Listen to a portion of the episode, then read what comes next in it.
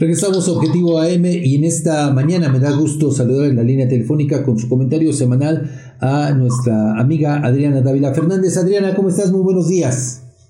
Estimado Fabián, qué gusto saludarte, un gusto saludar también a tu auditorio en una mañana de jueves en la que el presidente de la República inicia su conferencia matutina diciendo que los miembros del Poder Judicial están manipulados por esta mafia del poder, esos enemigos que siempre están buscándose y que están protestando por algo que no conocen. Se lo dice a un grupo de personas que se han especializado en la defensa de la Constitución, que saben perfectamente cuáles son sus derechos, pero que evidencian, estimado Fabián, que lamentablemente el presidente López Obrador tiene desde inicio su gobierno en la mira al Poder Judicial y pretende acabarlo eh, de tal manera que los contrapesos y que no haya posibilidad alguna de que puedan tener equilibrio de poderes. Esto la Constitución establece. Empezó la investida, eh, recordarás, cuando se hizo de la presidenta de la Suprema Corte de Justicia a través de Arturo Saldívar, que junto con Loreta Ortiz y también con Yasmín Esquivel, que está eh, abogada, que no es abogada, que plagió su tesis, y que juntos empezaron a ponerse y postrarse al presidente López Obrador. Sin embargo, la jugada se les cayó cuando la ministra Norma Piña les gana la elección eh, de los ministros que son servidores públicos de Catacá y entonces a través de la figura de Norma Piña eh, con el Poder Judicial. Recordarás que hubo gobernadores como Cuitlamo García que hasta taúdes llevaron para, a, la Suprema Corte para eh, simular la muerte de los ministros. Sin embargo, hoy esta investida va con la desaparición a través de la Cámara de Diputados y ahora en la discusión del Senado de la República de 13 fideicomisos que lamentablemente eh, este, lograrán desaparecer y cuya batalla terminará en una, un tema legal entre la Corte y el Poder Ejecutivo. Lamento muchísimo lo que está sucediendo porque el objetivo principal del presidente es acabar con el poder judicial, que no haya contrapesos. Y el dinero que quiere eh, quitarle estos 15 mil millones de pesos aproximadamente que quiere quitar la Corte, lo quiere para la campaña de Claudia Sheinbaum y de Morena.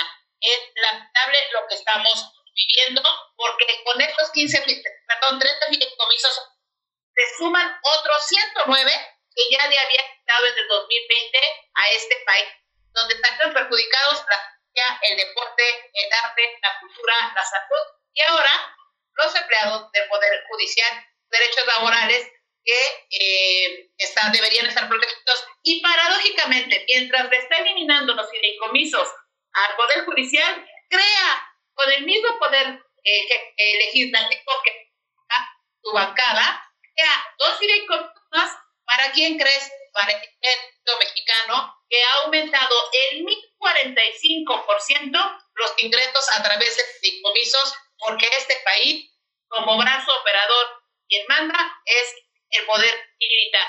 Tenemos un poder, no, ya no son los ya es el poder militar, nada más que el orden cambió. El poder que manda es el poder militar.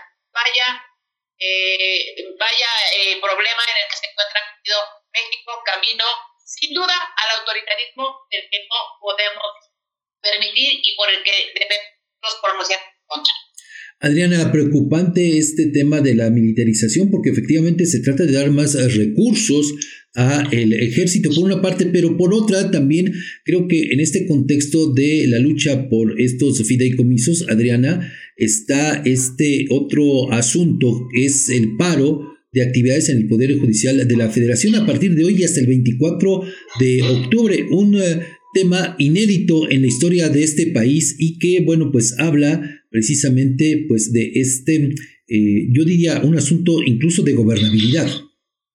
Sí, vaya, de por sí tenemos un país ingobernable, Fabián, en todo el país, en donde tenemos eh, ya brotes de conflicto social en todas partes y hoy un brote de, de pleito entre poderes que inicia el Ejecutivo, el Poder Ejecutivo, ¿no? A través de la persona de Andrés Manuel López Obrador. Y sí, los, los eh, miembros del Poder Judicial anunciaron el paro. De hecho, y es, es paradójico que el presidente que tiene en su agenda solo a las 7 de la mañana la conferencia matutina diga que el Poder Judicial se manifiesta porque son unos flojos, porque no trabajan.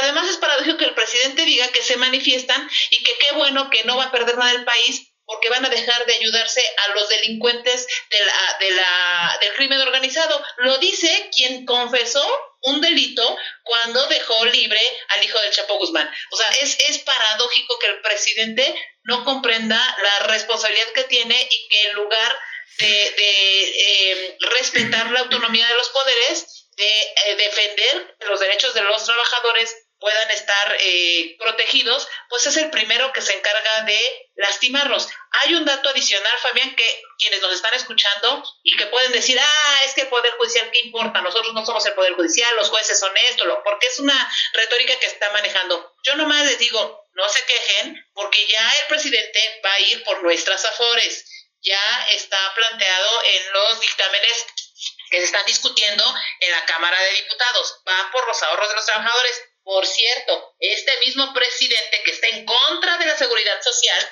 resulta ser que también está planteando que haya un impuesto adicional eh, que se aumente el 900% para los ahorros. Es decir, si tú quieres ahorrar en una cuenta, en un banco, te van a retener eh, 900% más de lo que ahora te retienen. Fíjate lo grave está haciendo el presidente porque lo que quiere es dinero. El presidente está ávido de tener dinero para hacer campaña política. Eh, es, es, nunca nos habíamos enfrentado a esto que hoy nos estamos enfrentando. No es menor, no lo tomemos como si no importara. Sí importa porque está perjudicando a los trabajadores. En Tlaxcala ya tenemos un ejemplo de cuando se cunde ese, ese tema y ya vimos a los trabajadores manifestarse porque les están eliminando también parte de sus derechos a la salud eh, a través del gobierno del Estado. Si esto se repite en todo el país, señores, olvídense de tener derechos en México que de por sí ya estábamos perdiéndolos, eh, que de por sí parte del cambio de gobierno tenía que ver con, manifestar y ampliar esos derechos para, para, los mexicanos, pues no, fue un retroceso terrible y hoy vamos para atrás en los derechos. La candidata Sheinbaum que dice que lo que quiere es que pasemos de ser un país de derecha a los derechos, pues sí, señora, nomás que usted se los está quitando junto con su partido, igual que con el presidente. Pues Adriana, como siempre agradezco mucho eh, el análisis que tú nos compartes aquí en el auditorio eh, precisamente al auditorio de la más peligrosa. Como siempre, te mando un afectuoso saludo. Un abrazote, estimado Fabián. Un gusto, como siempre, saludarte eh, y platicar con ustedes.